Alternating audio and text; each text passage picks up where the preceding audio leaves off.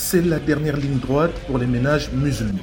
En allant faire leurs courses pour la fin du ramadan, Aïcha et Maïmouna ont presque envie de tout abandonner devant la cherté des prix des denrées alimentaires dans l'un des marchés de Libreville. Le prix d'huile a augmenté, le prix du sucre a augmenté, même les pommes de terre qu'on achetait à 90 000, tout ça là, les pommes de terre sont maintenant à raison de 135 000. On s'organise comme ça là, avec les prix qui sont élevés, on paye quand même, on se débrouille. Et... Se débrouiller ou se serrer la ceinture, c'est le quotidien des familles à faible revenu. Selon les commerçants, l'inflation est en partie liée aux tracasseries policières, douanières et autres sur le circuit des importations. Suzanne Dikandou est présidente du syndicat des commerçants de Libreville. Arrivez là au contrôle phytosanitaire, il a son tarif. Chez le gendarme, il a son tarif. Vous arrivez là où il y a la limite de policiers, ils ont leur tarif. La douane, surtout la douane. C'est pourquoi j'ai demandé la réduction de tout produit alimentaire terrestre à 50%.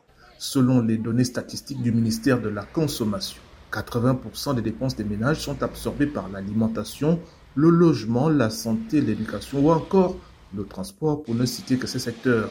D'après Jean-Robert Meignet du syndicat des transporteurs, il faut vite agir pour inverser la courbe. C'est un environnement professionnel désuet. Par exemple, dans le cas du transport euh, terrestre, l'état de délabrement avancé euh, des routes. Et nous avons donc proposé des solutions qui se résument en gros à baisser de 50% les charges sur les activités, à exonérer euh, les activités qui, ont, qui, sont en lien direct avec les produits de première nécessité et avec les produits essentiels des populations.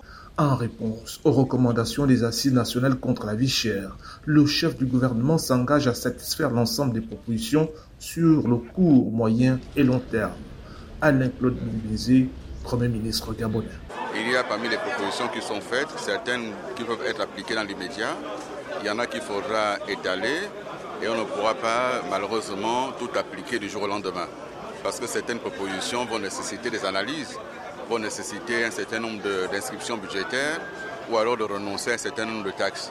Comme il fallait s'y attendre, une commission technique sera chargée du suivi évaluation des différentes recommandations avant leur mise en application. Libreville, Ismaël Obionzé pour VOA Afrique.